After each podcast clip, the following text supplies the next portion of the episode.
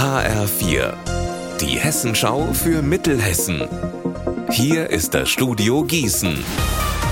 Ich bin Anne-Kathrin Hochstrat. Hallo. Über 24 Jahre nach dem Fund eines toten Säuglings in der Wetterau haben die Ermittlungsbehörden jetzt erneut eine DNA-Reihenuntersuchung veranlasst. Anfang September sollen bis zu 300 Frauen in Büdingen Speichelproben abgeben, wie die Staatsanwaltschaft heute mitgeteilt hat. Ziel der Aktion ist es doch noch, die Mutter des toten Kindes ausfindig zu machen.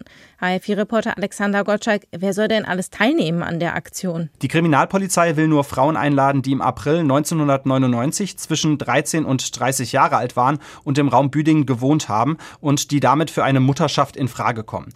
Die Teilnahme an den DNA-Testungen ist allerdings freiwillig, wie mir Staatsanwalt Thomas Hauburger gesagt hat. Trotzdem sagt er, dass die Ermittler echte Hoffnungen haben, den Cold Case doch noch aufzuklären.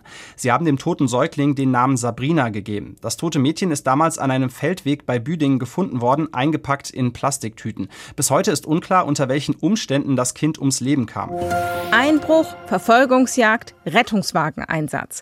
Rund um eine Gartenparty in Obermörlen war am vergangenen Mittwoch besonders viel los. Wie die Polizei heute mitteilt, ist ein Mann immer noch auf der Flucht. Mehr Einzelheiten von meinem Kollegen Marc Klug. Der gesuchte Mann war laut Polizei etwa 1,70 Meter groß, dunkel gekleidet und hatte zur Seite gegelte Haare und dazu einen schmalen, muskulösen Körper.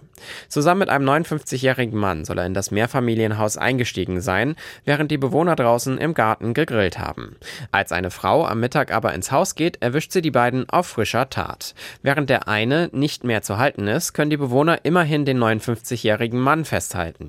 Als die Polizei eintrifft, findet sie bei ihm Geld, das er wohl aus dem Haus geklaut hat. Der mutmaßliche Dieb sagt dann, dass es ihm gesundheitlich nicht gut geht. Der Rettungsdienst kommt dazu und gibt schließlich das Okay. Der Mann kommt also erstmal mit auf die Wache. Gegen ihn und seinen noch unbekannten Partner wird jetzt ermittelt.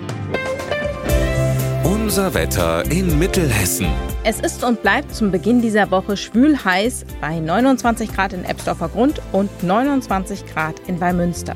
Perfektes Wetter zum Baden, zum Beispiel am Dutenhofener See bei 23 Grad Wassertemperatur. Die Temperaturen für noch mehr Badeseen finden Sie auf hessenschau.de. Morgen geht es heiß und schwül weiter. Ihr Wetter und alles, was bei Ihnen passiert, zuverlässig in der Hessenschau für Ihre Region und auf hessenschau.de.